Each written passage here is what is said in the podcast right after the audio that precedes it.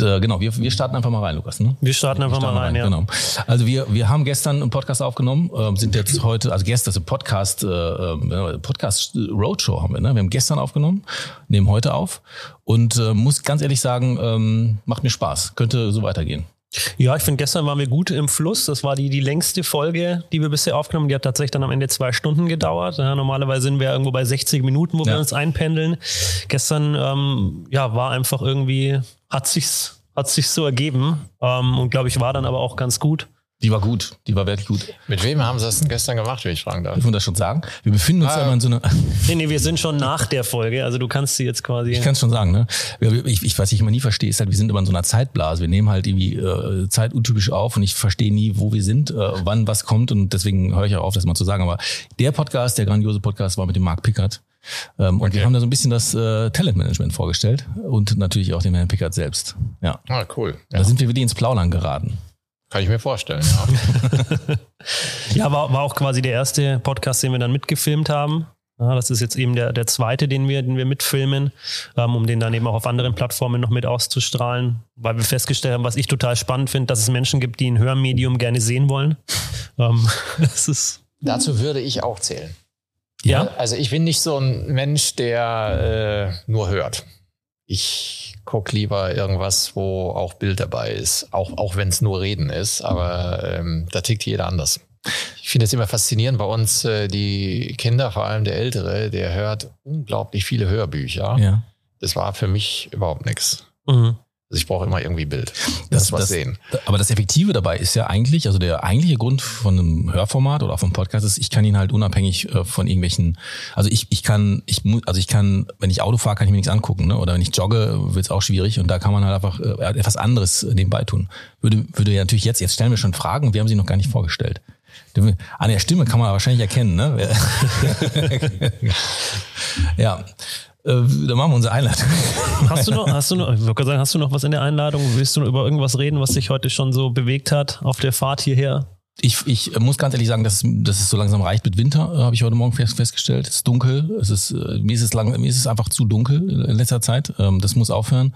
Ähm, und mir ist aufgefallen, dass zum Freitag auf dem Weg nach Wuppertal war die Autobahn noch nie so leer wie diesmal. Ich verstehe mhm. gar nicht, ähm, entweder wussten sie, dass ich heute pünktlich da sein muss, alle drumherum, oder irgendwas ist heute besonders. Aber es war gestern auf meiner Anfahrt nach Recklinghausen schon so, dass eigentlich keinerlei Verkehr war. Ich war in fünfeinhalb Stunden von München da. Ich glaube, ich auch noch nie geschafft. Was nicht an Recklinghausen liegt. Normalerweise ist es the place to be. Absolut, ja. absolut. Ja, also da, der, da steppt der Bär. Also ich will ja jetzt nicht direkt hier widersprechen, aber ich hätte da eine Meinung zu. Ich komme ja aus dem Ruhrgebiet, kenne Recklinghausen ganz gut, das ist okay, aber the place to be wäre für mich was anderes. Ist das übertrieben? also ist ja eine subjektive ja. Wahrnehmung. Das würde ich uneingeschränkt so bestätigen, ja. Das da, ist eine subjektive Wahrnehmung. Da drängt sich mir direkt eine Frage auf, die ich jetzt nicht stelle. Vielleicht ist sie ja sogar eine Vorstellung. Ich würde einfach sagen, Lukas, steig doch mal in die Vorstellung. Ich, mal mit der Vorstellung ich bin jetzt, bin jetzt sehr gespannt. Okay. Ja, unser heutiger Gast ist mittlerweile seit 36 Jahren in der Versicherungsbranche. Zur Barminia kam er 2000 als Vorstandsassistent und wurde bereits 2005 Vorstand. Zudem ist er unter anderem stellvertretender Vorsitzender des PKV-Verbands, sitzt im Präsidium des GDV und ist Vorsitzender des Arbeitgeberverbandes der Versicherungsunternehmen in Deutschland. Mittlerweile ist er bereits seit 2013 Vorstandsvorsitzender der Barmenia. Seine beiden Vorgänger waren 15 und 17 Jahre im Amt, drei Vorstandsvorsitzende in 40 Jahren, das spricht für Konstanz und Erfolg. Ob unser Gast plant, seine Vorgänger in der Dauer einzuholen und zu überholen und was seine Zukunftspläne sind, das besprechen wir gleich. So viel zum Lebenslauf. Bei Inside Insurance geht es aber immer um den Menschen. Also wer ist unser heutiger Gast? Unser heutiger Gast ist passionierter Sportler, mag aber auch gerne Süßigkeiten. Er gilt als ruhige und vertrauensschenkende Führungskraft, ist Frühaufsteher und durch nichts aus der Ruhe zu bringen.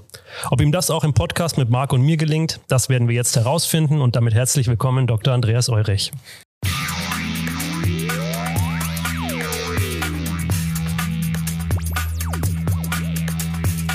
Willkommen bei Inside Insurance, dem Podcast rund um alles mit V, Versicherung, Vertrieb und viel mehr.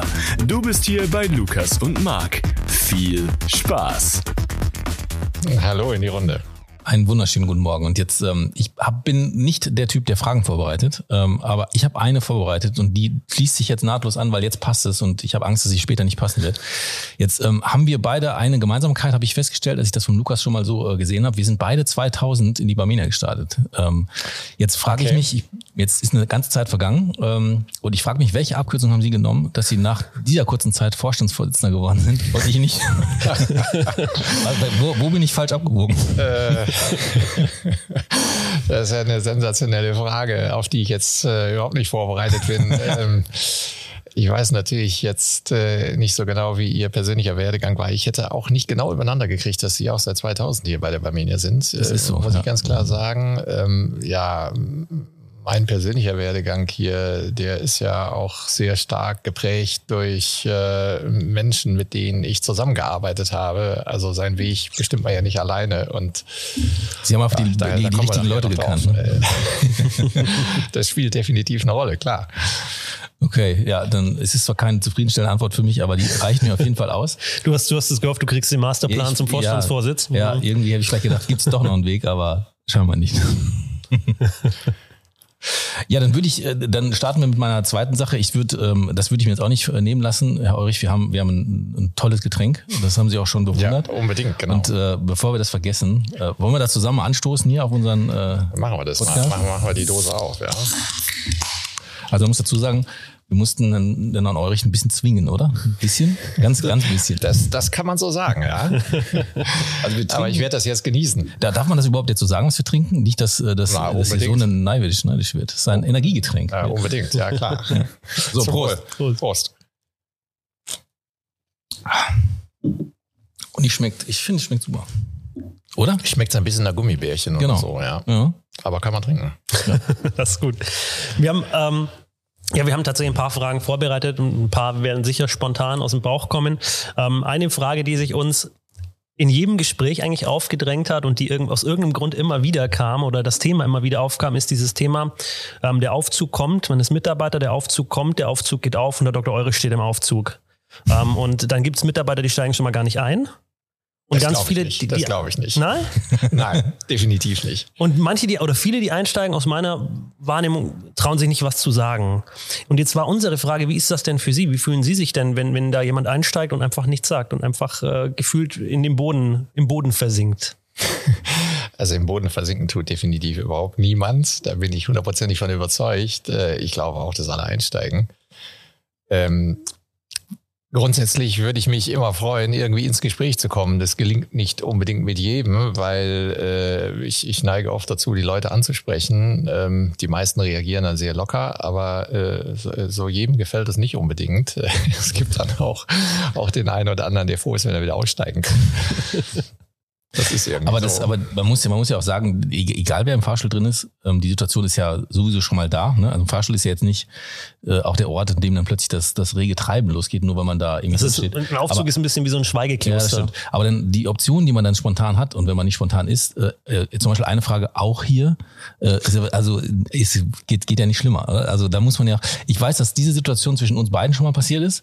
Da bin ich halt eingestiegen und dann waren sie drin und ich bin auch mit dazugekommen und äh, da hatte ich mir dieselbe Frage gestellt äh, was, was, was sagst du denn jetzt? Und das erste, was mir eingefallen ist, ist, äh, wann gehen wir denn mal zusammen essen? Da kann ich mich definitiv noch dran erinnern.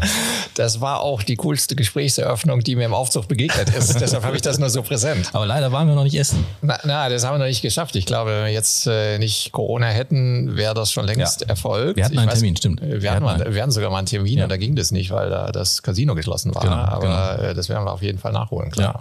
Ja, ja.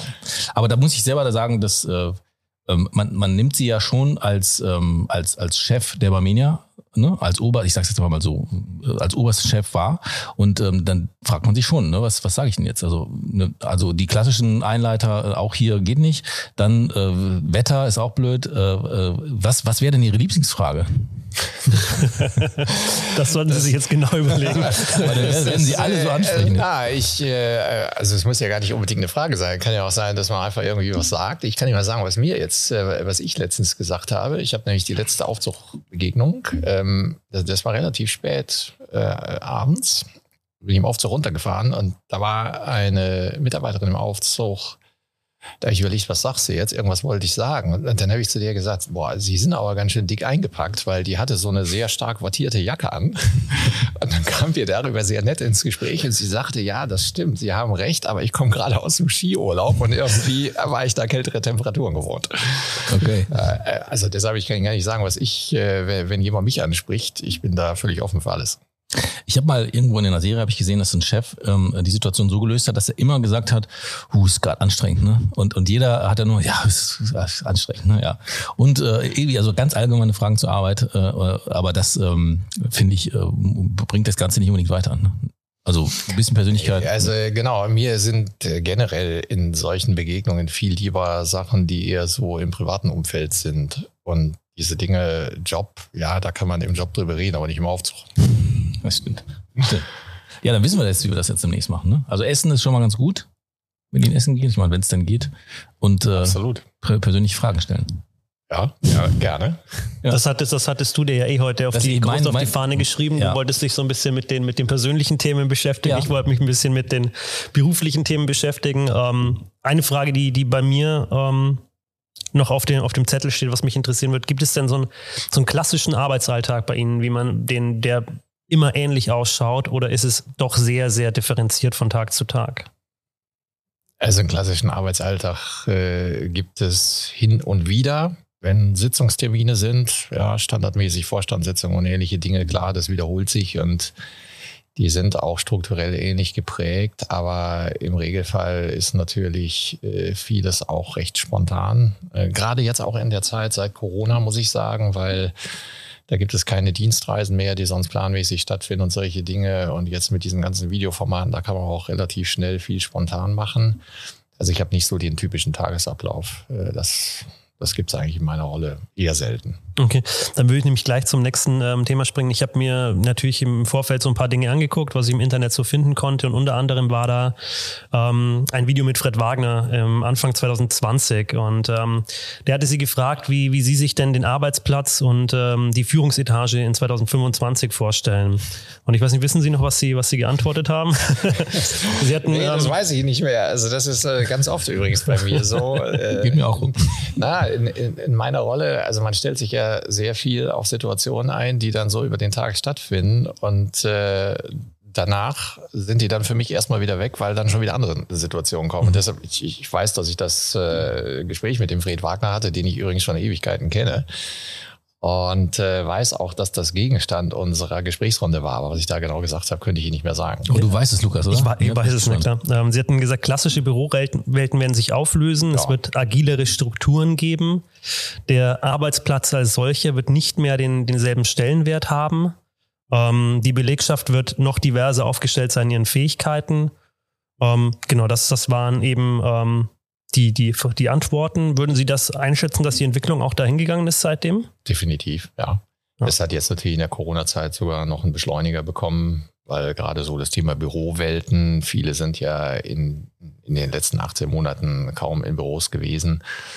Ich glaube aber, dass wir generell in so eine Situation auch reingewachsen werden. Und ja, insofern, ich glaube, die, die Antworten würde ich ähnlich geben. Mhm.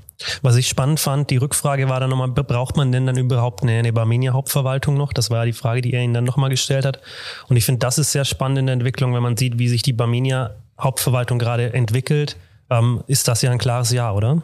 Das ist ein klares Ja weil ich das für extrem wichtig halte und das, das spürt man ja auch, dass die Menschen das wollen, dass man irgendwie so einen Ort hat, äh, wo man persönlich aufeinander trifft. Äh, ich habe das Gefühl, gerade jetzt, weil Corona doch viel länger dauert, als wir es zunächst gedacht haben, dass ganz, ganz viele irgendwo eine sehr hohe Wertschätzung für diese sozialen Austausche haben, dass denen das ganz, ganz wichtig ist. Das gehört zum Berufsalltag dazu. Und das heißt, ich muss irgendwo auch eine Anlaufstelle haben. Und das ist hier sicher äh, unsere Hauptverwaltung, klar, die ja auch stark im Umbruch ist und wo wir jetzt dabei sind, umzugestalten und vielleicht auch Bürowelten der Vergangenheit zu transformieren in andere Konzepte. Also insofern ganz, ganz klares Ja. Super. Mich würde mal, jetzt, ich, ich switch jetzt wieder um. Sogar sagen, ja. Ja, mich würde wirklich äh, interessieren, Herr Eurich, ähm, den, den Tagesablauf, kann ich mir vorstellen, dass er stressig, äh, stressig ist, ähm, äh, dass Sie viele Termine haben. Wie sieht's denn so am Wochenende aus? Was machen Sie denn da? So, also wie, wie, wie, wie startet, wie starten Sie denn so jetzt heute ins Wochenende. Was haben Sie denn dieses Wochenende vor? Das äh, kann ich Ihnen sagen. Mein Wochenende, soweit es irgendwie möglich ist, versuche ich sehr stark auf die Familie zu konzentrieren, weil ich natürlich, ich, ich habe ja noch kleine Kinder mit ähm, sieben und elf Jahren. Also ist natürlich immer recht schwierig vereinbar mit meinem Job. Da muss man gucken, dass man dann eventuell morgens so ein kleines Zeitfenster hat. Ich bin ja jemand, der im Büro erst relativ spät anfängt. Mhm. Ich bin selten vor halb neun, Viertel vor neun hier. Das ist eben dadurch bedingt, dass ich dann versuche, morgens ein bisschen Zeit mit den Kindern zu verbringen. Abends gelingt das, wenn überhaupt, eher mit dem Älteren. Der Jüngere ist dann schon im Bett und dementsprechend ist natürlich das Wochenende stark im Fokus der Familie. Ja, ich habe heute Morgen mit meiner Frau überlegt, ähm, ob wir heute Abend etwas zusammen mit den Kindern machen oder ob meine Frau nicht alleine was macht. Das, äh, diese Zeitfenster braucht man ja auch. Äh, da sind wir aber noch im Abstimmungsprozess, weil wir gar nicht wissen, ob wir so spontan noch eine Kinderbetreuung kriegen. Ja, das wird knapp, ne?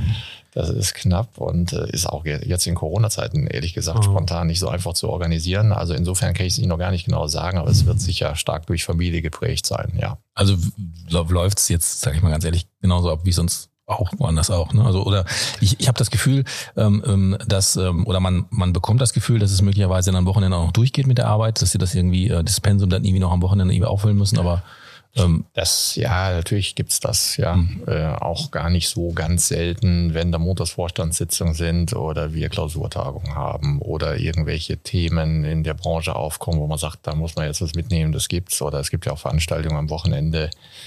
Ja, man versucht natürlich schon, dass das nicht die Regel ist. Ähm, das gelingt dann mehr oder weniger gut, aber so, dass man irgendwie für sich zumindest das Gefühl hat, dass man das mit der Familie noch äh, gut überein Hut kriegt, ja, oder unter einen Hut kriegt, mhm. muss ich sagen, ja klar. Okay.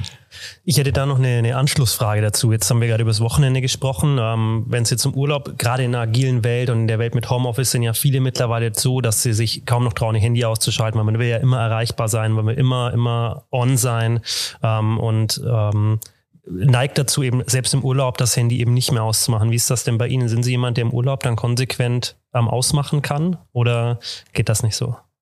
Nicht mehr. Also es gab durchaus mal Phasen, wo ich das gemacht habe. Ähm, äh, ehrlicherweise Telefonate gibt's auch gar nicht viele. Was ich aber schon mache, ist äh, immer wieder mal zumindest Mail zu checken. Ich, sag mal, ich habe das Glück, weil, weil auch die meisten, die mit mir eng zusammenarbeiten, äh, wissen, dass ich das nicht so mag, dass ich eigentlich keine Telefonate kriege. Wenn ich ein Telefonat kriege aus der Firma oder irgendwie vom Kollegen oder so, dann ist wirklich irgendwas, wo Handlungsbedarf ist. Aber es gibt natürlich immer die Möglichkeit, äh, die Mailadresse zu nutzen. Ich stelle auch jetzt keine Abwesenheit oder irgendwas ein. So, und dann ist natürlich schon so, dass man dann morgens oder abends mal da reinguckt. Ähm, ja das hat sich irgendwie so etabliert. Also man weiß, Aber dass man sie am besten nicht anruft. Außer es ja, das, hier. Das, das schon. Also Telefonate okay. im Urlaub sind höchst selten. Ja. Das, das gibt es, aber das ist wirklich die Ausnahme. Okay. Ja. Aber haben Sie dann grundsätzlich ähm, bei E-Mails die Benachrichtigungen an am Handy oder sind die, sind die aus und Sie gucken eher Nee, also, alles, also alles ist an. Okay. ich schalte das nie aus. Also generell nicht. Das ist, immer, ist immer alles an. So, ob ich dann immer alles wahrnehme, ist mal eine ganz andere Sache, aber es ist immer alles an. Der Trend geht auch nicht mehr dahin, Handys auszumachen. Flugmodus. Nee, mir, mir ging es jetzt gar nicht um, ja, um das den, mache ich schon Flug. mal. Ja. Also Flugmodus gibt's bei mir schon mal. Wenn ich jetzt irgendwo was mache, wo ich sage, nee, das geht jetzt gar nicht und ich will das auch nicht, dann äh, schalte ich auch einen Flugmodus ein. Aber es, Sie werden jetzt bei mir nicht erleben, dass ich irgendwie sage, ich deaktiviere alles, damit ich überhaupt nicht erreichbar bin. Aber jetzt, nee, also mir ging es jetzt gar nicht um die Nicht-Erreichbarkeit, aber ich bin zum Beispiel so jemand, dass ich bei bestimmten Dingen tatsächlich Benachrichtigungen ausgeschalten habe, um die immer nur dann zu prüfen, wenn ich, wenn ich jetzt gerade den Zeitpunkt für richtig halte. Denn das ist das, darin ging, ging tatsächlich eher die Frage. Ja gut, das mache ich auch. Ja, ja. Also schon so, dass ich dann selber bestimme, wann mhm. was passiert, ja.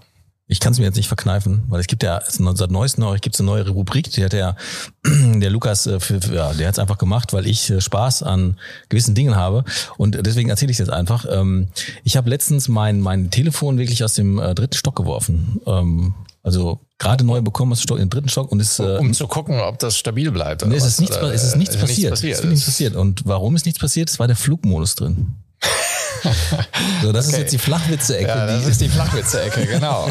ja, im Publikum also wird Ihnen, sag ich mal, wir, wir, kennen uns ja auch schon ein bisschen länger. Bei Ihnen könnte ich mir auch durchaus vorstellen, wenn Sie mal irgendwie so, jetzt sagen wenn irgendwas nicht so ist, wie, wie Sie es wollen, dass das Ding dann auch so aus dem Fenster fliegt. Das, da, nee, nee, das, das, das, also, also vor, vor solchen, das mache ich wirklich nicht. Also da, da bin ich, ähm, das würde man vielleicht sogar vermuten, aber das mache ich nicht. Da habe ich viel zu viel äh, äh, Angst, diesen ganzen Ärger zu haben, alles wieder, das Ding ist kaputt, neu besorgen. Ich würde sagen, da musst du es neu beantragen, musst das, rechtfertigen, genau, warum du es kaputt gemacht hast. irgendwelche Tickets stellen und das, das ist die größte Herausforderung, Deswegen technisch ein Ticket aufzugeben. Aber ich, ich, ich mache schon so. Ja, ich, ich hätte jetzt eher gedacht, so, so ein impulsiver Typ wie Sie, pack, pack, pack das per se in Schaumgummi oder irgendwie sowas ein, damit, wenn es mal fliegt, auch aus dem dritten Stock dann äh, noch gerettet werden Aber ich bin jetzt sehr begeistert von mir, dass ich den Flachwitz auch wirklich jetzt an einer Stelle äh, positionieren konnte, wo er wirklich Sinn gemacht hat. Sonst kommen die einfach, einfach so aus der Hüfte. Ja, Sinn. Ich fand's toll. Äh, mir, mir hat's gefallen. Das ist gut. Das ist die Hauptsache. Ne? Ähm, aber ich möchte jetzt eine Frage stellen, äh, weil wir das gerade in der Einleitung hatten. Sie kommen aus dem Ruhrgebiet, ne? Ja. Ja. Und ähm, wir reden ja mal viel über Geografie hier und man stellt auch fest, dass ich da meist nie weiß, wo vorne und hinten ist, aber ich weiß, wo das Ruhrgebiet ist. Äh, und ich weiß, was mir da gut gefällt, weil ich da nämlich auch aufgewachsen bin. Wo sind Sie denn da aufgewachsen, Herr Ulrich? In Kassel-Rauxel. Wow. Also ich, ich komme jetzt aus einer Gegend, die sehr stark damals, als ich da noch äh, gelebt habe, durch Bergbau geprägt war. Ja. Ja, gibt es auch Wurzeln der Familie im Bergbau und äh, ja, ich bin äh, also ganz offen gesagt ein Kind des Ruhrpots, ja. Sehr cool. Ähm, was ich gefällt? Dachte, ja? Ganz kurz, ich dachte ja, du bringst jetzt, warum das Bergische Land Bergisches Land heißt, nachdem du das gestern gelernt ich hast. Ich habe es gelernt gestern. ich, ich, ich dachte immer, das liegt wirklich an den Bergen. Nee, natürlich nicht. Ja, ich habe es mir nicht gedacht. Ich, äh, äh, das ist ja, das ist ja eine Bildungslücke. Und, also. und ich, ich, ich wurde gestern äh, noch, noch grammatikalisch ähm, korrigiert, dass es ja dann das Bergige heißen müsste, wenn es denn so wäre und nicht das Bergische. Nicht das Bergische, genau. ja, ja, haben sie was dazu. Ja. ja. das kommt auch noch vor. Die Lernecke mit Felix Müller war das gestern. Genau. Ja. Ähm, was gefällt Ihnen dann am, am Ruhrgebiet am besten? Wir müssen mal ein bisschen auch für, fürs Ruhrgebiet ein bisschen Werbung machen, Ulrich. Das machen wir viel zu selten und irgendwie scheinen immer andere Ecken viel schöner zu sein und das ist gar nicht so. das sind, äh, kann ich Ihnen sagen, also zwei Dinge finde ich am, am Ruhrgebiet total faszinierend. Das eine ist, das Ruhrgebiet ist wahnsinnig grün, obwohl viele das nicht vermuten. Äh, und das zweite ist das, was das Ruhrgebiet früher geprägt hat, nämlich die alte Industriekultur. Also ich bin totaler Fan von so alten Industriegebäuden. Ich mag auch ja. alte Zechengelände und so weiter.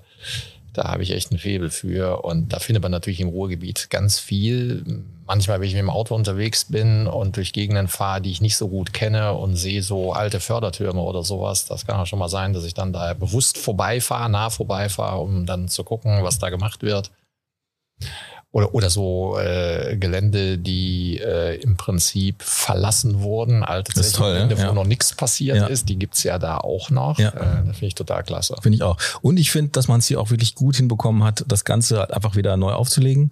Ähm, dass es halt ähm, ähm, auf diesen alten äh, Arealen äh, quasi jetzt neue Firmen gibt, die einen ganz anderen Bezug haben, die ganz was anderes machen. Aber man die Fördertürme stehen noch ähm, und man auch dann diese Kauen oder so dann auch benutzt, um, um da jetzt, äh, wenn es dann möglich ist, irgendwelche Partys Partys abzuhalten oder dass da, also das finde ich richtig gut, dass man es doch in diesem selben Charme noch weiter benutzt. Das finde ich, also gefällt mir auch so gut. Das, das haben wir übrigens da, wo ich aufgewachsen bin, auch in Kassel-Brauxel. Ähm, unweit von da, wo ich gewohnt habe, gab es da auch eine Zeche Irin die dann, äh, nachdem sie stillgelegt wurde, auch genau für solche Dinge äh, genutzt wird gerade geschildert haben. Und da steht auch noch der Förderturm, ist alles auch schick gemacht worden. Da haben sich dann neue Firmen angesiedelt. Ähm, die Bodenkontamination ist äh, sorgfältig beseitigt worden und so. Also ist, heute ist es schick. Ja. Gibt es dann ein, ein, Gericht aus dem Ruhrgebiet, was Sie unseren Hörern hier empfehlen können? Also irgendwas typisches, man sagt ja mal Kürbis, Pommes, Mayo. Aber das ist ja nicht eigentlich. Und ein Restaurant. Wir haben schon lange kein Restaurant äh, eingefordert. Nein, nee, nee, also bei uns äh, natürlich, also ist äh, Curry Pommes Mayo, bei uns war immer Pommes Rot-Weiß. Ja. ja. Oder Pommes Schranke. Äh, Pommes Schranke, das sind so die Klassiker. Esse ich auch heute noch gerne, klar. Ja. Aber da gibt es jetzt nichts Spezielles irgendwie. Ah, ist ja schon zu lange her, dass ich da gelebt habe. Also, wobei das, das Spannende ist ja, ich habe da, meine Familie lebt da noch, also meine Eltern und meine beiden Brüder. In Castrop-Rauxel? Äh, in Castrop-Rauxel. Und, äh, Wo denn da? Sie kennen sich doch da eh nicht aus, oder? Stimmt. äh, nee, nee. Also meine, meine Eltern leben noch in dem Haus, wo ich aufgewachsen bin. Und äh, meine beiden Brüder, die Ja, wohnen halt in Castrop-Rauxel. Ne? Das ist schon so, wenn wir da irgendwie familiär was machen, da kommen dann auch so äh, aus dem früheren Freundeskreis dann Leute dazu und so weiter. Dann ist man natürlich äh, irgendwo ein Stück weit wieder zu Hause, obwohl ich da schon ganz lange weg bin. Ja. Dann ist man auch wieder so in dieser Pommes-Rot-Weiß-Welt drin. Ja, die ist, die ist toll. Ich meine, das ist noch mal toll, was anderes zu sehen. Aber Sie sind jetzt im Bergigen, ne? Und so ist das. Ja. ja, genau. Hier fühle ich mich aber auch wohl. Ja, das ist doch schön. Ja, ist landschaftlich faszinierend. Man kann hier toll wohnen. Ja, und vor allem, man sieht es ja jetzt auch. Das ist man, natürlich. Man sieht es jetzt, ja, jetzt sieht man nicht gerade. Ich wollte sagen, man sieht, man aber, sieht nicht so viel, ähm, aber. aber man kann erahnen. Ich sag mal, was ich, was ich jetzt, wenn ich hier aus dem Fenster gucke, was ich total faszinierend finde, ist halt die Topografie der Stadt. Also Wuppertal ist ja dadurch, dass das so ein langer Schlauch ist und der Fluss da durch die Stadt geht, äh, irgendwie finde ich ganz faszinierend, vor allem wenn man jetzt aus dem Gebäude rausguckt, weil wir hier ein bisschen höher sind und mhm. dann kann man so über die ganze Talsohle gucken. Im Übrigen ja auch eine Stadt, die stark durch Industrie geprägt ist. Zwar eine andere Industrie als das Ruhrgebiet, aber äh, hier gibt es ja auch noch ganz viele so alte Industriebauten. Also insofern fühle ich mich ja auch sehr wohl. Das ist gut. Muss man auch. Lukas, du hast jetzt eine, ich habe schon meine nächsten zwei Fragen wieder. Im, du hast schon deine ja, nächste. Aber ich will das jetzt, äh, ich will das nicht übertreiben jetzt. Ähm, nee, wir haben jetzt gerade viel, dann mache ich mal eine Überleitung wieder. Wir haben jetzt gerade viel über Bergbau auch gesprochen, beziehungsweise über die, über die Entwicklung, ähm, wie sich das Ganze entwickelt hat. Wie sehen Sie denn die Entwicklung für, für die Branche und ganz speziell für die Barmenia in den nächsten fünf bis zehn Jahren? Also die Branche äh, ist ja, finde ich, gerade wenn man sie jetzt in dieser Corona-Zeit sieht, äh, erstaunlich stabil unterwegs. Ich glaube, das wird sich in den nächsten Jahren nicht ändern, weil ähm, Versicherungsschutz braucht man. Ja, äh, und das ist unabhängig von, von Zeitdauern. Ja, für das eigene Haus, ähm, klar, die Zukunftsperspektiven, ähm, die, die sind sehr, sehr gut aus meiner Sicht. Wir haben ja jetzt eine tolle Erfolgsstory hinter uns, wenn man mal so die Entwicklung der letzten Jahre sieht. Und aus meiner Sicht spricht im Moment alles dafür, dass das weitergehen wird. Also insofern bin ich da sehr optimistisch, was die Entwicklung der nächsten fünf oder zehn Jahre anbelangt. Ich habe gestern äh, versprochen, dass ich, wir haben, wir haben immer, wir haben immer ähm, zwei äh, kontinuierliche Dinge hier im, im, Podcast. Wir haben einmal eine Stellenanzeige wirklich und wir haben Werbung. Machen wir aber nur Werbung intern. Also wir machen ne, Werbung äh, aus der Barmenia für die Barmenia. Und ähm, ich habe gestern, warum auch immer, mich bereit erklärt, äh, dafür zu sorgen, dass sie diesmal auch Werbung machen. Und ich finde, okay. das ist ein guter Zeitpunkt jetzt, das, das jetzt zu machen. Dann habe ich nämlich auch mein Versprechen eingelöst. Ja. Auf geht's, auf geht's, ab geht's. Wir machen eine, eine Runde Deswegen finde ich diese Einspiel so gut, weil jeder Gast dann genauso guckt wie Sie jetzt aus. Also das, äh, ja, äh, ich fühlte mich jetzt irgendwie gerade äh, auf der Kirmes ja. äh, an so einem Stand, wo so ein Musikcenter gerade startet. Also diese Dinger, die im genau. Kreis fahren, wo ja. einem äh, ziemlich übel wird, wenn man da zu lange mitfährt. Genau. So hörte sich das an. Das ist Sehr auch genau die Assoziation, ja. ja die cool. wir also wir haben jetzt den Werbeblock und ähm, ich bin jetzt einfach ganz dreist und sage, Herr Orich, machen Sie doch heute mal den Werbeblock. Und äh, Sie haben gerade angefangen zu sagen, warum ist ähm, gut und richtig und wichtig ist, äh, bei der Barmenia zu sein, aber vielleicht auch zu Barmenia zu kommen. Und äh, vielleicht können Sie das noch ein bisschen weiter ausführen und jedem, der jetzt gerade zuhört, die Barmenia schmackhaft machen. Ja, unbedingt. Also ich sag mal, was äh, ich an der Barmenia extrem schätze und was uns einfach auszeichnet, wir sind halt ein typischer Mittelständler. Ja, da wird angepackt, wir sind schnell, wir sind dynamisch, wir verändern uns äh, wahnsinnig im Moment und ja, alleine dieses Format zeigt, dass wir einfach ein cooler Laden sind. Man fühlt sich hier wohl. Und äh, wenn ich überlege, wie viele äh, tolle neue Leute wir gerade jetzt auch in der jüngeren Vergangenheit gewohnt haben, äh, geholt haben. Also wir haben im letzten Jahr mit 200 Leute neu eingestellt hier im Innendienst, ja. Ähm, das zeigt erstmal, auf was für einem dynamischen Weg wir unterwegs sind. Und das Tolle ist halt, diese Menschen, die fühlen sich hier alle sauwohl. Und das ist genau das, was die Barmenia auszeichnet. Wir sind ein sehr nahbarer menschlicher Laden. Und äh, ja, ich, finde ich einfach super. Ich glaube, das kann ich ähm, auch unterstreichen. Das habe ich schon sehr oft in den Podcast auch gesagt. Ich meine, ich bin ja jetzt auch schon seit 2000 auch dabei und bekomme das ja auch mit. Und ich kenne die, ich kann es ja sagen, ich kenne die alte Barmenia. Ich kenne auch jetzt die, wie ich finde, neue Barmenia, weil sich da wirklich sehr, sehr viel tut in kurzer Zeit.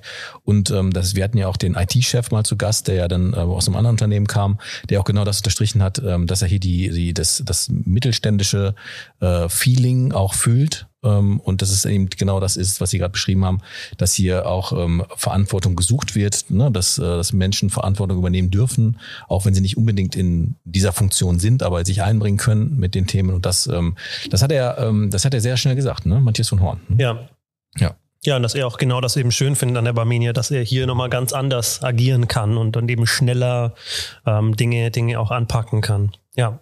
Ja, das sind die Sachen, also äh, passt genau zu meinem eigenen Bild auch, ja. Ich glaube, das zeichnet uns wirklich aus. Das wäre eine hervorragende ist, Werbung. Ja, das ist, das ist vor allem, und das ist ja das Entscheidende, das ist vor allem auch ein ganz wesentlicher Aspekt im Hinblick auf die Erfolge, die wir erreicht haben. Also ich, ich bin ziemlich sicher, vieles rührt daher, dass wir eben genauso ticken, wie wir ticken.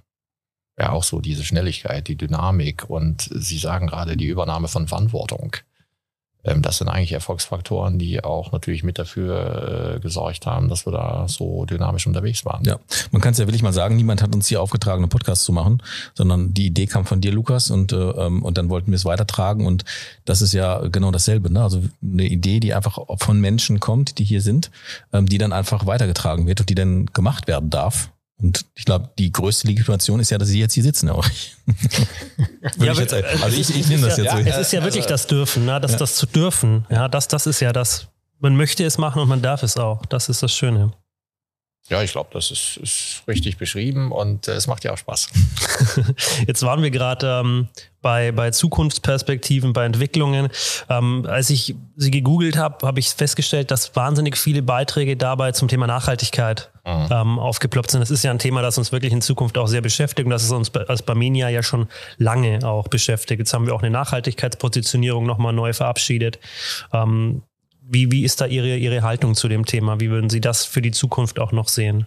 Ja, also das ist natürlich ein absolutes Zukunftsthema. Ich glaube auch, äh, dass man sich diesem Thema stellen muss. Ähm, wir machen das ja bei der Barmenia und das finde ich so toll an diesem Haus. Wir machen das ja bei der Barmenia schon seit, ich glaube, gut 20 Jahren. Ähm, deshalb haben wir bei dem Thema auch eine wahnsinnig hohe Glaubwürdigkeit und ähm, haben ganz, ganz viel vorzuweisen.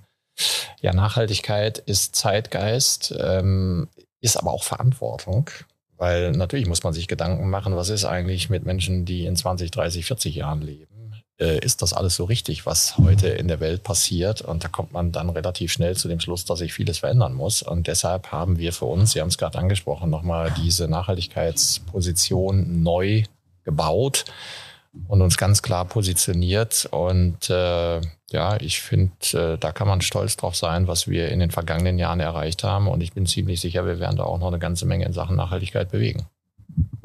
Wir sind, wir sind auf jeden Fall gespannt. Hast du mal, ach, du hast deine Karten? Ja, aber das Ich, ich würde sagen, wir, wir gehen mal wieder so ein paar private Fragen. Würde ich auch sagen. Ähm, Habe ich direkt eine. Dann mach mal. Wir sind, wir sind, äh, wir sind ja eigentlich ein Vertriebspodcast, also eigentlich äh, betummeln mhm. wir uns im, im Vertrieb.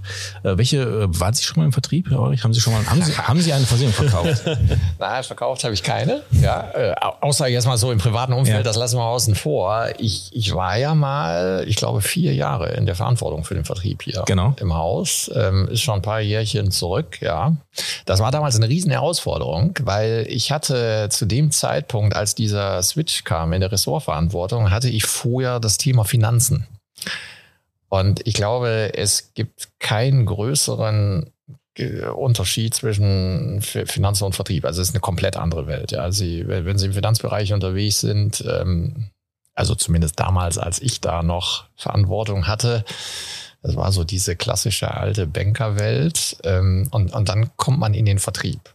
Kom komplett anders. ganz andere Menschen, man ist viel näher dran, da wird eine ganz andere Sprache gesprochen. Ja, äh, also insofern ich habe schon auch ein ausgeprägtes Herz für den Vertrieb.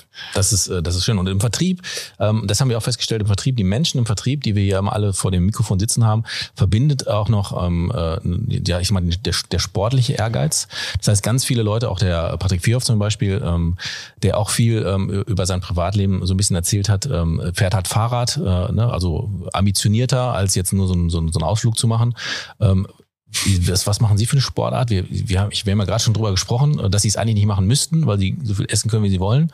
Ähm, aber wenn, also machen Sie es aus Spaß. Was ist Ihre Motivation und welchen Sport machen Sie?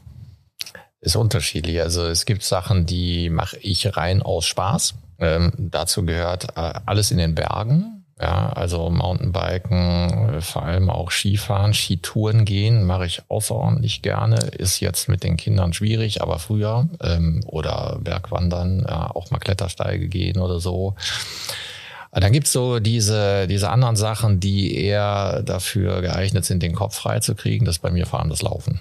Mhm. Ich gehe gerne laufen, auch mal längere Strecken. Wie lange so?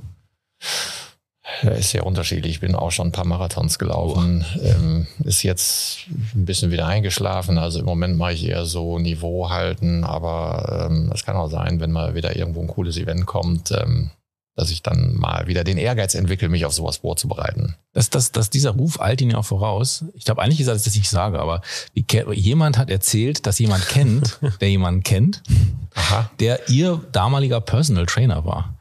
Ähm, und äh, darüber äh, haben wir erfahren, dass sie da wirklich sehr, sehr ehrgeizig sind. Ne? Also dass sie also wirklich dann, äh, wenn sie dann in so einem Modus sind, dann auch wirklich äh, Vollgas geben. Ne? Ja, also wenn ich ein Ziel vor Augen habe, das ist ja halt so äh, eigentlich das, was mich reizt an Events, an Laufevents.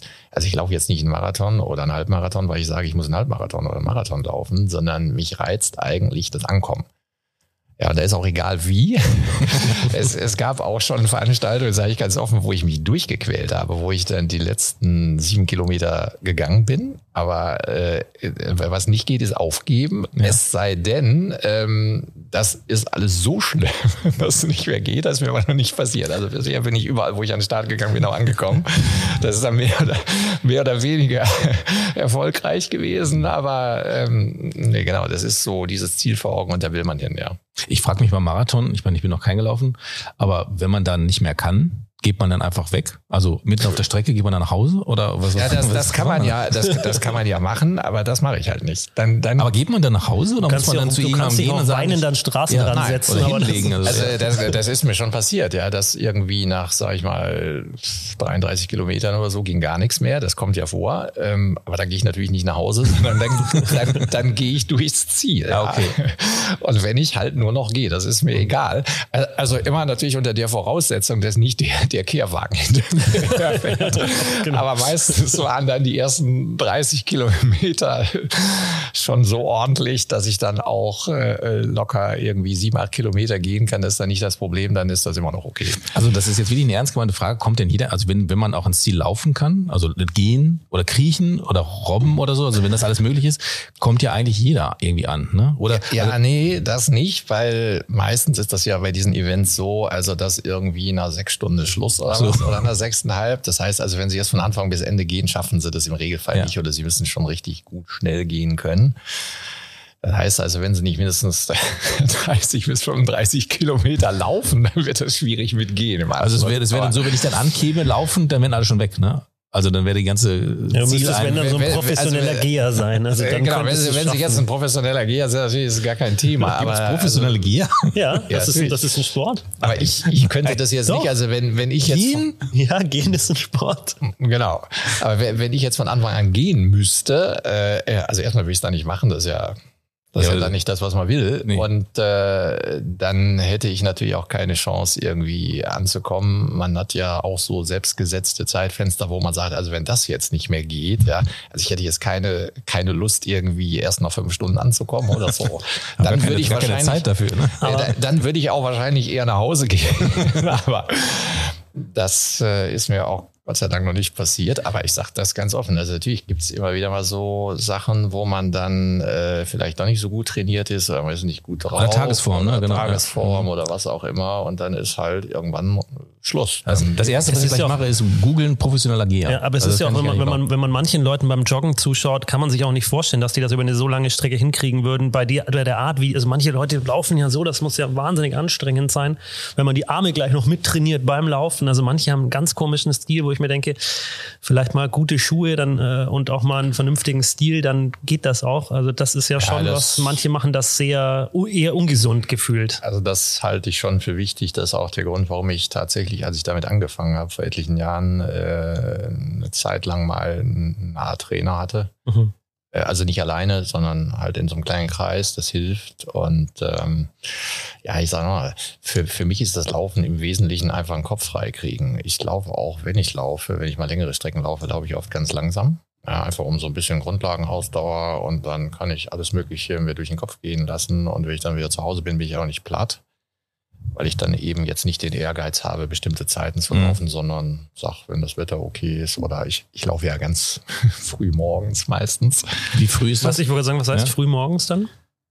Und so nach, jetzt naja, ist es also dunkel, mal, oder? Ja, ähm, Je nach Strecke, also nach halb sechs eigentlich nicht. Okay. das kann auch schon mal sein, dass ich um fünf laufe oder Nein. so. Wann gehen Sie denn ins Bett? Das, das wollte ich jetzt auch gerade ja. fragen. Ja. Das ist ja unterschiedlich. ich ich habe auch schon, wenn ich jetzt so ein Event vor Augen hatte, da muss man ja dann, also sagen wir mal, wenn ich jetzt einen Marathon vor Augen hatte, da muss man ja dann äh, zeitweise auch dann äh, so die sechs Wochen davor, vor so einem Event muss man ja schon mal lange Strecken laufen, längere. Dann ist auch schon vorgekommen, dass ich dann morgens um fünfeinhalb Marathon Strecke gelaufen bin. So, da war ich zu Hause geduscht und da ins Büro. Nein. Och. Oh Gott. Wann, wann sind Sie denn in der, wann sind Sie in der Regel hier, wenn Sie ins Büro gehen? Ja, habe ich ja schon gesagt. Ich habe aufgepasst, also 9 Uhr. Du hast aufgepasst, 9 Uhr. Ja, genau, also halb neun ist für mich eher schon früh. Mhm. Es gibt auch Tage, da bin ich um, um, halb sieben im Büro, je nachdem, was so ansteht, aber im Regelfall ist es eher so neun. Mhm. Ja. ja, also gegen neun. Gut aufgepasst. Habe ich mir gemerkt. Sehr gut aufgepasst. Ich habe es auch hier stehen gehabt. Ich wusste nur nicht, ob wir schon, äh, schon äh, drüber gesprochen haben. Jetzt haben Sie vorhin gesagt, Sie trinken nicht so gern süße Sachen oder Sie mögen nicht so gern Sachen, wo Zucker ähm, drin ist in Getränken. Mhm. Jetzt wurde mir beim Vorgespräch gesagt, dass Sie durchaus Süßigkeiten oh ja. ähm, oh. mögen. Ähm, Gibt es da einen Favoriten? Das widerspricht sich ja jetzt. Ja, das widerspricht sich. Ich habe das auch äh, umgestellt, ehrlich gesagt, weil ich es übertrieben habe. Also über Weihnachten? Sie, wenn, wenn, wenn Sie jetzt vor na, ungefähr drei Jahren oder so in mein Büro gekommen wären und äh, hätten jetzt Bedarf gehabt nach süßen Sachen, dann hätte ich meinen Schrank aufgemacht und dann wären sie erstaunt gewesen, was da alles so drin gewesen wäre wär, zu dem Zeitpunkt. Äh, unter anderem, sie fragten gerade nach so einem Favorite. Ich habe einen Favorite, das ist Mausespeck. Mausespeck? Ja. Und ich habe, also es ist kein Witz, was ich Ihnen jetzt sage, ich habe Zeiten gehabt, da hatte ich immer mindestens 15 große Tüten Mausespeck im Schrank. Und jeder bei uns da, äh, also wo ich sitze, wo ich mein Büro habe, wusste das auch. Und ich habe immer gesagt, wer Bedarf nach süßen Sachen hat, kann zu jeder Zeit an diesen Schrank gehen, was auch dann passiert ist. Äh, das hat natürlich nur dazu geführt, dass ich teilweise selber auch übertrieben habe, weil wenn man das Zeug isst, äh, da kann man ja nicht mehr von ablassen. Und ähm, das ist mir dann ehrlich gesagt nicht so gut bekommen. Und dann habe ich das irgendwann konsequent umgestellt und habe so Sachen, wo Industriezucker ist, äh, drin ist, habe ich dann weggelassen. Und jetzt esse ich das immer noch ganz gerne, aber nicht mehr in großen Mengen. Aber immer noch Mauseschmeck. Ja, auch Haribos und äh, ich esse auch gerne Schokolade, in, in, der Tendenz eher dunklere Schokolade. Also wenn ich dann irgendwann mal so richtig in der Klemme stecke und ich mit einer Riesentüte Mauseschmeck komme, dann könnte das was bewegen. Definitiv. Ja. okay. es, ich habe auch früher zum Beispiel, das war immer, äh, das, das war ja im ganzen Haus bekannt, wenn wir jetzt hier wie in diesem Raum wenn wir da Sitzung hatten und da waren irgendwie zehn Leute, ähm, dann stand da ja früher immer so Plätzchenteller. Mhm. Und äh, meistens schon bevor wir angefangen haben, hatte ich meinen Teller leer. Und ich hatte immer das Glück, dass viele das gar nicht so gerne aßen. Und dann kam immer von rechts und links, schob man mir immer diese Teller rüber. Das war vor allem zu beobachten, wenn ich mal nicht so gut drauf war. und was ja selten vorkommt, auch mal ein bisschen rumgepoltert habe, dann, dann kam das immer schneller zu mir, diese Teller. so nach dem Motto, schieb ihm mal was rüber, dann wird er wieder ruhiger. Aber gibt es diesen Schrank denn jetzt noch, Herr Ulrich? Den Schrank gibt's noch, aber der ist leer. Oh, okay. da, da, ist nichts, ist nichts drin. anderes drin. Ah, ich habe hin und wieder in meiner Schublade habe ich mal eine Tafel mit dunkler Schokolade okay. oder irgendwie so andere Sachen. Aber ich bin da jetzt so in den letzten zwei Jahren eher zurückhaltender, weil ich echt gemerkt habe, ich habe das übertrieben und das bekam ich da nicht mehr. Ja, das ähm, kann ich verstehen. Ich habe da dieses Jahr auch mit aufgehört. Also ich trinke jetzt zwar das Zeug, aber ich habe es mir auch, äh, habe mir auch, äh, habe es auch übertrieben, muss ich ganz ehrlich sagen, mit Süßigkeiten. Und dann kann ich auch nicht aufhören. Und ähm, da habe ich jetzt konsequent, also ich esse sie nicht mehr. Tatsächlich. Also wenn es mich wirklich hart überkommt, dann esse ich einen Eiweißriegel. Da finde ja. ich, das geht noch so. Das, genau, das ne? geht. Das mache ich auch hin und wieder mal. Also irgendwas, was dann äh, ganz gute Nährwerte hat ja. und was sättigt vor genau. allem. Aber dieses süße Zeugs, das Problem ist, das sättigt ja nicht. Nee. Man nee. Äh, liegt halt immer nach. und ich, und ich habe nicht, bin nicht gesegnet mit einem guten Stoffwechsel. Also von daher muss ich das. Ja, das ist mein Vorteil. Ja. Äh, ich wollte gerade sagen, ja, den, den habe ich auch ganz gut. Aber bei mir ist die Weihnachtszeit immer das Problem. Wenn es Lindor gibt, dann ähm, ja, das muss ich mir mal so eine, so eine, meinen, Sie, meinen Sie diese Kugel? Ja, genau. und dann muss ich mir mal eine Kilo packen Packung dann zu Weihnachten kaufen und es gibt niemanden, der das nicht mag. Ich, also niemanden, den ich gehört habe, der ich mag diese Lindor-Kugel nicht. Nein. Aber ich möchte, ich habe jetzt, ich habe, ich weiß gar nicht, wie weit wir im Podcast hier fortgeschritten sind. Ja, wir ich, haben jetzt so eine Dreiviertelstunde. Ich würde es dann langsam Richtung, ja, Richtung hab, zu unserem Schluss. Ich habe eine Poesiealbumfrage. Ich habe eine, ich habe jetzt Poesiealbumfrage. Genau. Was ist das also ich habe, ich habe grundsätzlich immer das Problem, dass ich immer Fragen stellen muss zum Schluss und nie welche weiß. Deswegen habe ich so ein tolles Kartenspiel äh, geschenkt bekommen vom Lukas. Da habe ich schon drei Fragen rausgesucht, damit ich dann nicht wieder so dumm dastehe. Okay. Aber mir ist gerade spontane Poesiealbumfrage eingefallen, nämlich ähm, da schreibt man ja mal rein, was sind deine Hobbys? Ähm, und wenn ich jetzt Sie jetzt frage, was haben Sie denn, also außer das jetzt Sport und so, was haben Sie denn so für ein Hobby? Auf jeden also jetzt nicht Fall, Schwimmen, Lesen, Nein, nein, nein, nein. also äh, auf jeden Fall alte Autos. Ich bin ein, ein ganz großer Fan äh, von Autos, die, sag ich mal, Minimum 20 Jahre alt sind, aber auch gerne 30 bis 50 Jahre alt. Okay. Also ich, ich kaufe mir regelmäßig Oldtimer-Zeitschriften und sowas. Das macht mir unheimlich Freude. Haben Sie selber auch einen? Ja, ich habe einen äh, alten Mercedes, der ist so 35 Jahre alt oder so. Habe ich im Übrigen auch sowas schon als Jugendlicher gemacht. Ja. Ähm, weil ich einfach Spaß an, an Autos und Mechanik habe. Ja. Also ich bin jetzt nicht unbedingt der Fan von den Autos, die heute gebaut werden, mit der ganzen Technik und so, weil man, da, da fährt man ja gar nicht mehr mit. Da wird man eher gefahren. Ähm, sondern was mich begeistert, sind eher so diese Autos, die man auch selber fahren muss. Hm. Sehr cool. Und dann machen Sie auch einen Ausflug damit? Ja, leider hat die Zeit da in den letzten Jahren nicht mehr so richtig für gereicht. Also es kommt auch vor, dass ich mein, mein Auto nur 500 Kilometer im Jahr bewege. Das ist eigentlich viel zu wenig, aber naja. Ich glaube, es, äh, es reicht, glaube ich, auch, wenn man weiß, es steht in der Garage und man guckt ab und zu mal rein, oder? Genau, oder wäscht das Auto mal oder, oder poliert oder so. Ja, oder sitzt einfach nur drin. Lädt die Batterie. Ja, das, das, das sind Sachen, die mir wahnsinnig Spaß machen. Ich arbeite auch gerne handwerklich. Also ich habe zu Hause einen ganz guten Maschinenpark. Oh. Das sind dann auch nicht so Mickey Maus Werkzeuge, sondern da Zum Beispiel? man dann eher so, so, ein, so ein Bohrhammer von hm, Bosch aus der Professional oder solche Sachen. Ja. Das liegt aber daran, dass ich, wenn, wenn ich arbeite, ich kann das nicht ertragen, wenn ich dann irgendwie mit so einem halbguten Werkzeug arbeite, was mich dann nervt. Ja, äh, kaputt also geht. Das ne? heißt, oder kaputt geht. Wenn, dann kaufe ich mir eher so Sachen, äh, wo vielleicht auch der professionelle Handwerk Handwerksbetrieb mit unterwegs ist.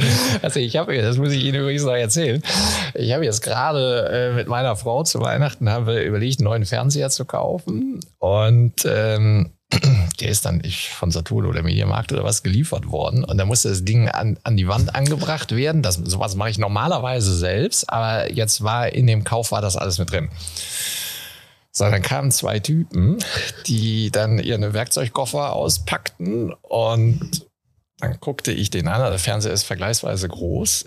Dann habe ich dem gesagt, Sie wollen doch mit der Bohrmaschine, glauben Sie doch nicht allen Ernstes, dass Sie da adäquate Löcher in die Wände bekommen.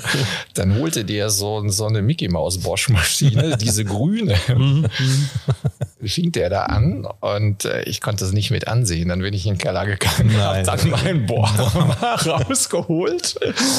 Und selber gebohrt dann? Ja. Nein. Ja, nein, das habe ich dem dann gegeben. Also der, der Typ hatte dann äh, auch, auch noch nicht mal die richtigen Bohrspitzen dabei. Ähm, ja, der war dann tief beeindruckt. Dann ging das trotzdem nicht, weil er hatte dann nicht äh, adäquat große Schrauben und Dübel dabei. dann bin ich in den Keller gegangen, habe ihm die auch noch gegeben. Ist ja wie ein Baumarkt bei Ihnen. das ist wie ein Baumarkt. Da hatte ich allerdings nicht genug und er sagte, shit, er müsste noch mal wiederkommen. Er sagte auch zu Ihnen komme ich gerne. Sie haben wenigstens ein Febel für diese Sachen. Ja. Und dann hat das beim zweiten Mal hat das doch noch super geklappt. Also ich merke mir, ab 9 Uhr kann man bei Ihnen mit Mausespeck äh, äh, vorbeikommen und sich einen Bohrhammer ausleihen. Das ist kein Problem. Ja. Sehr gut. gut. Gut zusammengefasst. Ja. Hast du noch eine Frage oder soll ich hier schon mal auf den. Ich glaube schon, ne? Ich, war, also, ja. ich hätte tausend Fragen, aber ich will ja auch nicht über, überschreiben hier. Finale, Leute, Endspurtfreunde, Attacke, Baby. Es gibt drei Fragen zum Schluss. Okay, drei Fragen zum Schluss. Ja, es, ja. Sind, ja. es sind meistens nicht nur drei. Ja. Das haben wir mal so, als wir die Aufnahme gemacht haben, haben wir uns mal für drei festgelegt. Mittlerweile hat sich das so ein bisschen ähm, vermehrt, aber es sind so Fragen, die eigentlich immer gleich sind oder zumindest die Struktur ist immer gleich. Ähm, meine erste Frage zum Schluss ist immer, welches Buch haben Sie zuletzt gelesen? Das kann ich Ihnen gar nicht sagen. Also welches ich, ich doch, doch, ich habe äh, zuletzt aber noch nicht zu Ende gelesen. Ähm, ich glaube, das heißt Tod in der Breitachklamm. Die Breitachklamm ist äh, eine Klamm in Oberstdorf. Und da äh, bin ich mal im Urlaub gewesen und das fand ich total faszinierend. Da gibt es ein Buch drüber, also so ein Krimi. Den habe ich ja noch nicht zu Ende gelesen, habe ich immer wieder weggelegt, weil ich keine Zeit hatte. Aber wenn Sie mich fragen, ich, was ich habe, ist ein Lieblingsbuch. Ja, das ist gut. Das ist gut. Das ist schon eins, was fast zehn Jahre alt. Ähm, das erzähle ich auch immer wieder gerne, weil ich, ich glaube, das hat kein anderer als Lieblingsbuch. das Spannungsbogen äh, jetzt. Na, na, na, dann wissen Sie vielleicht auch, äh, was mich so privat auch in, interessiert. Ich, ich interessiere mich sehr viel für, für Persönlichkeiten, also für Menschen, die irgendwas Besonderes äh, gemacht haben oder die ich faszinierend finde, sage ich mal. Ich weiß nicht, ob Sie mit dem Namen wahrscheinlich ja Berthold Beitz was anfangen können. Ähm, das ist ja so einer der letzten Großindustriellen, war Generalbevollmächtigter bei ThyssenKrupp und der ist 2013 mit fast 100 gestorben und da gibt es eine Biografie drüber. Ist eine unglaublich faszinierende Persönlichkeit. Einmal, weil das ein toller Manager war, aber weil der sich auch durch sehr hohe soziale Verantwortung ausgezeichnet hat, was man ja später gemerkt hat durch sein Wirken im Krieg. Und dieser Typ, und dadurch bin ich äh, eigentlich nur darauf gekommen, mir die Biografie zu beschaffen, die ich total faszinierend finde der ist vier Jahre seines Berufslebens, bevor er zu ThyssenKrupp gekommen ist, ist der Vorstandsvorsitzende eines Versicherungsunternehmens gewesen. Das muss so irgendwie Ende der 40er, Anfang 50er Jahre gewesen sein. Danach im Krieg halt bei ThyssenKrupp. Das ist ein Mensch, den habe ich über ganz lange Zeit schon als junger Mann habe ich den Werdegang verfolgt. Und dann ist er irgendwann mit 99 kurz vor seinem 100. Geburtstag gestorben und war so eine der Persönlichkeiten schlechthin, die Deutschland damals in der industriellen Zeit sehr geprägt haben. Das habe ich mit Genuss gelesen. Das ist ein Riesenschinken. Okay. Also liest man lange dran. Ja, vielen Dank. Also wir, wir sind ja für Buchtipps hier immer, ja. immer sehr zu haben. Ähm, sind Sie denn Sie sagen, Sie haben jetzt nicht so viel Zeit ähm, zum Lesen, aber sind Sie jemand, der gerne, der gerne liest und der das auch zum Beispiel im Urlaub dann, dann nutzt zu lesen? Ich, das darf ich jetzt eigentlich gar nicht sagen. Doch, dürfen Sie. Ich, ich lese schon ganz gerne hin und wieder mal, aber ich lese auch gerne Fachbücher. also zum Beispiel über Physik oder so, ja. Ehrlich? Ja. Okay. ähm, Warum tun Sie das? Ja, weil mich sowas fasziniert. Äh, also auch, auch zum Beispiel so äh, über Theorien von Einstein. Äh, ich, ich verfolge das manchmal auch in so wissenschaftlichen Beiträgen und finde das total faszinierend, wenn dann ein, Einstein ist ja schon ewig lange tot, aber wenn dann Jahrzehnte danach Theorien von Einstein heute wissenschaftlich ja, erst nachgewiesen okay. werden. Mhm. Das äh, sind so Sachen, die fesseln mich dann auch. Ähm, das kann ich ganz gut, ja. Also lese ich fast lieber als irgendwie so normale Bücher. Und die nimmt ihn keiner weg, ne? Nee, die will keiner haben. das stimmt. Das will keiner haben, ja. Jetzt haben wir ja vorhin schon, äh, schon festgestellt, Sie, Sie Hörmedien, reine Hörmedien sind nicht so, so ihr. Sie, Sie haben gerne irgendwas, was Bildhaftes, ähm, auch beim Lesen dann eben selber das, das mhm. Buch. Ähm, haben Sie trotzdem schon mal äh, einen Podcast, Sie sind jetzt zu Gast in dem Podcast, schon mal einen, einen Podcast gehört?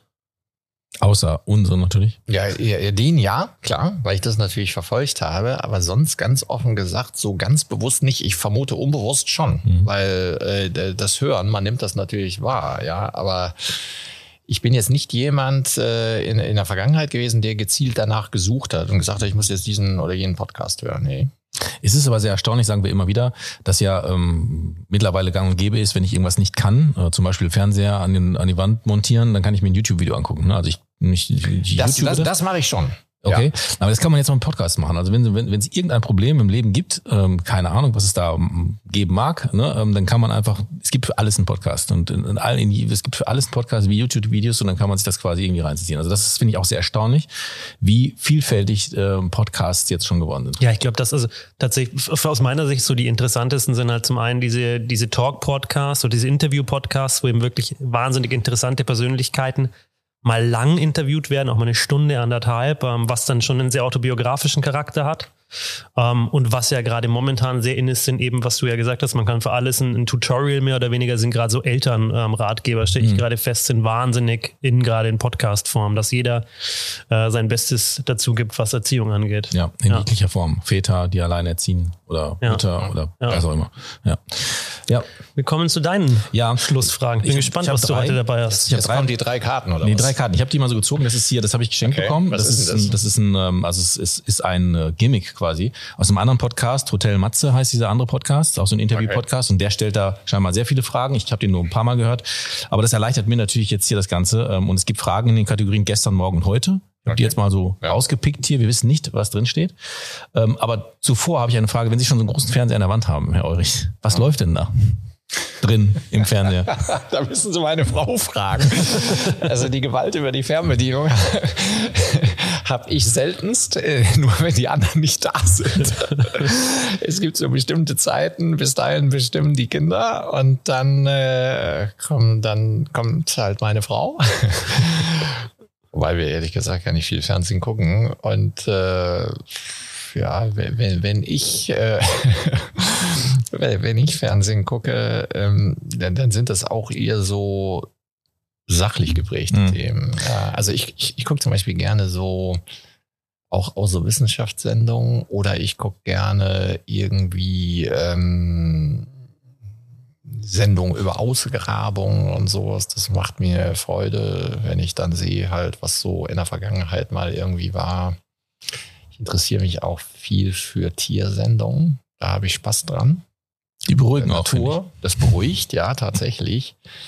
Aber ich, ich kann jetzt nichts anfangen mit dem, was wahrscheinlich äh, ja so die höchsten Einschaltquoten. Aber ich habe ich hab letztens eine spannende Doku über, über den Pyramidenbau hm. ähm, gesehen, ja, so, wo die, wo die, wo die neue Dinge genau. nochmal rausgefunden haben, wie dieser Pyramidenbau eben äh, stattgefunden hat. Das war sehr interessant. Also das sind genau die Dinge, die ja. gucke ich schon hin und wieder mal ganz gerne, weil mich das einfach fasziniert. Gerade sowas wie Pyramiden, wo ich mir immer die Frage stelle, wie ist das eigentlich zu der Zeit möglich gewesen? Ja, oder wenn man sich mit so Bauwerken wie dem Kölner Dom befasst wo man weiß, da ist hunderte von Jahren dran gebaut worden. Ähm, das ist das eine. Aber das Spannende ist ja die Frage, wie konnte man das eigentlich zu der Zeit so konstruieren, dass das Ding stehen bleibt? Und vor allem, wie konnte man diese ganzen Materialien so weit hochschleppen? Ja. Ne? Mit das, reiner das, Muskelkraft oder ja. mit, mit irgendwelchen Rollmechanismen oder so. Aber dass also, das funktioniert hat damals, ja. Das, das sind genau die Dinge, die machen mir im Fernsehen dann manchmal Spaß. Also, es, also, würde, es würde jetzt wahrscheinlich jeden, die Jüngeren oder was ich höre, höre auch interessieren, Netflixen sie, aber das tun sie dann nicht. Ne? Also sie gucken jetzt, streamen jetzt keine Serien, die sie da am Wochenende durchschauen und Also Binge-watchen. ich, ich persönlich nicht, nee. Okay. Aber andere, andere Mitglieder ihrer Familie schon. Was da sonst passiert, kann sein. Gut. Wobei, wobei, die Kinder das ja heute, die äh, sind ja dann eher mit ihren Tablets da unterwegs ja. und so weiter. Ja. ja. Ja, dann fange ich mit, äh, mit den Fragen mal an. Also ich fange eine, ich stelle eine Frage aus äh, mit der Kategorie heute. Ähm, welche Kleinigkeit können Sie nur schwer verzeihen? Die kommt mir bekannt vor, aber die hatten wir nämlich schon mal. Aber welche Kleinigkeit können Sie nur schwer verzeihen? Das ist eine gute Frage. Also ich, ich Jetzt hören wahrscheinlich alle ganz gut zu. Nein, ich, ich, ich bin einer, der eigentlich, äh, ich klebe überhaupt keine Rabattmarken oder sowas, ja. Welche Kleinigkeiten äh, Unfairness kann ich schlecht verzeihen. Also un, unfairer Umgang mit, mit, mit, mit Menschen, das gefällt mir überhaupt nicht. Mhm. Das ist, ist für mich auch keine Kleinigkeit, ehrlich gesagt, aber das ist sowas, wo ich sage, nee. Ja, das äh, kann ich gut verstehen. Dann kommt eine Frage über morgen. Ähm, und das, ich habe die jetzt wirklich nicht rausgesucht. Ähm, wohin werden sich in den nächsten elf Jahren verändern? Ich mich. Ja. Das können Sie aber auch ruhig auch äh, persönlich. In, in, in also, den nächsten elf Jahren. Ja. Boah, das ist ja wahnsinnig lang. Ja, also ich hoffe, dass ich in den nächsten elf Jahren mehr Zeit für meine Familie und mich gewinne. äh, wo, wobei ich so ein Typ bin, also ich denke heute nicht darüber nach, dass ich irgendwann zum Zeitpunkt X nichts mehr mache, weil ich eigentlich jemand bin, der immer irgendwelche Beschäftigung braucht. Ja, aber ich kann mir dann natürlich vorstellen, dass ich dann ganz, ganz andere Sachen mache, die mhm. mir auch Spaß machen. Ähm, handwerklich vielleicht dann. Vielleicht mehr handwerklich, ja. mehr für meine Baumarkt aufmachen. Baumarkt aufmachen.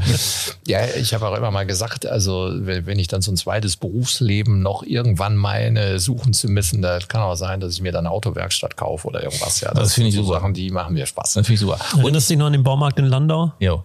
Ja, genau. Die Oder, Schraube? oder, oder so. Zur lustigen Schraube hieß der, glaube ich, der Baumarkt. Ja. Ja.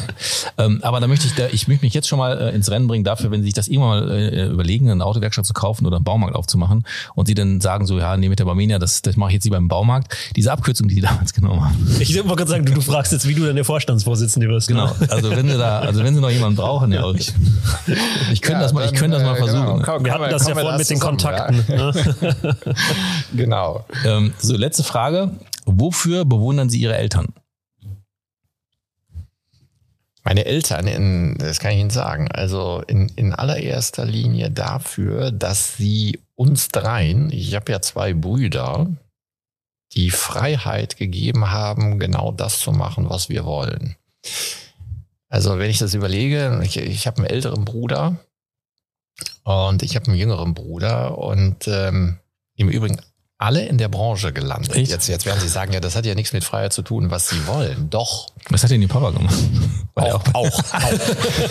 ah ja. Nein, ähm, weil e- erstens hat wirklich kein Einfluss der Eltern stattgefunden, sondern das ist bei allen drei eine freiwillige Entscheidung gewesen. Aber wir sind alle drei komplett unterschiedliche Wege gegangen, äh, auch bildungsmäßig und so weiter, auch mit äh, Zwischensteps in anderen Bereichen. Also wir konnten das völlig frei entscheiden. Dafür habe ich meine Eltern total bewundert weil ich schon auch zu der Zeit ganz viele kannte, wo es eher entweder mindestens den Versuch oder sogar die gelungene elterliche Beeinflussung gab. Und das haben meine Eltern sehr souverän gemacht. So, Und das, das Zweite, das bewundere ich mh, vom, vom Menschlichen her extrem.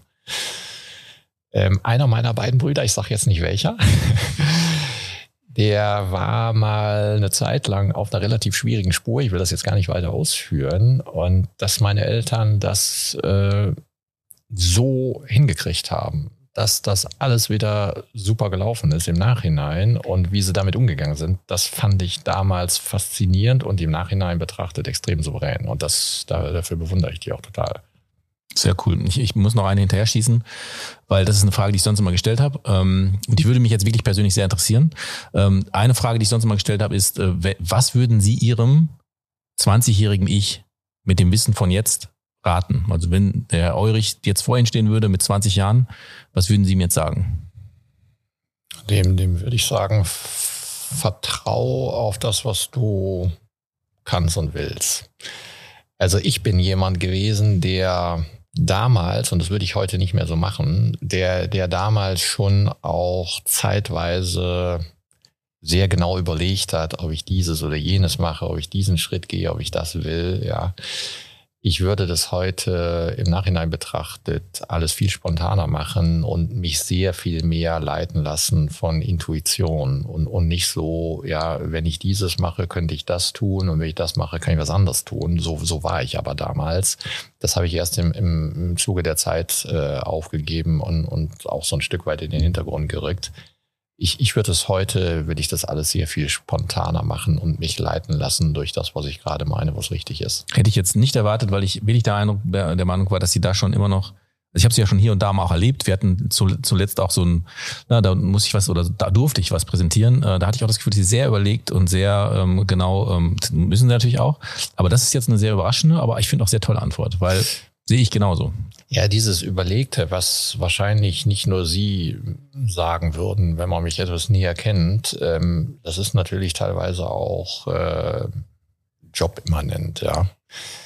Ähm, weil mein Job ist ja viel geprägt durch Zuhören und durch Einordnen und dann vielleicht auch mit Leuten in Diskussionen zu gehen. Und das bringt mit sich, dass ich dann schon viel überlege, weil Mhm. mich eben interessiert, was andere Menschen denken und sagen und, und wo sie hinwollen. Ähm, wenn ich mich jetzt aber selber nehme und würde mich nochmal irgendwie 30, 35 Jahre jünger machen, dann würde ich äh, eigentlich mir selbst wünschen, mir mehr Freiheit zu nehmen, dafür genau das gerade zu tun, was ich zu dem Zeitpunkt für richtig halte. Ja. Sehr gute Antwort. Vielleicht wäre es der Baumarkt. Vielleicht wäre es der Baumarkt oder die Autowerkstatt oder was ich damals auch mal überlegt habe, eine Schreinerei. Ja. Also gibt es verschiedene Sachen. Ja. Okay. Vielen Super. Dank.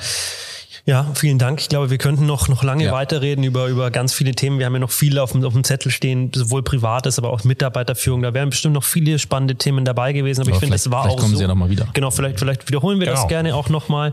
Ähm, aber es waren wahnsinnig viele interessante Punkte dabei, auch unerwartete Punkte dabei. Insofern vielen, vielen Dank, dass Sie da waren, dass Sie sich die Zeit genommen haben und ja, sich dem eben innovativen Format gestellt haben. Vielen, vielen Dank. Und ich möchte, ich möchte an, anfügen, ohne vorformulierte Fragen, oh, wie man es ja eigentlich auch gewohnt ist, wenn man mit Vorstandsvorsitzenden hat, ein Gespräch, dass es dann nochmal abgestimmt wird, dann haben sie sich vollkommen frei hier hingesetzt und äh, einfach geredet. Fand ich super. Das mache ich im Übrigen viel lieber. Ich, ich, ich, mag, ich mag keine vorformulierten Fragen, weil dann redet man vielleicht auch über Dinge, die ich gar nicht will. Also so Gespräche, die sich spontan ergeben, sind mir ehrlich gesagt deutlich lieber. Super. Ja. So, und dann muss ich noch sagen, also das Zeug hier, also wie heißt das? Äh, wie haben Sie das genannt? Also, also das ist irgendwie so ein Energy Drink, oder? Genau. Ja. Aber der ist jetzt, der ist, das ist jetzt unser offizieller Inside Insurance, ähm, Inside Insurance Podcast Getränk, genau. Schmeckt gar nicht schlecht. Ja. Super. Wir haben noch ein paar Dosen. Wollen Sie welche mitnehmen? Fürs Regal. Verwahren Sie mal welche für den nächsten Dreh. Für, für Ihren Schrank da oben. Wir stellen oder, oder so, ja. genau. Super. Ja, Dankeschön. Vielen Dank. Tja, ich danke Ihnen, hat Spaß gemacht. Das war Inside Insurance, ein Podcast produziert von Frau Holler.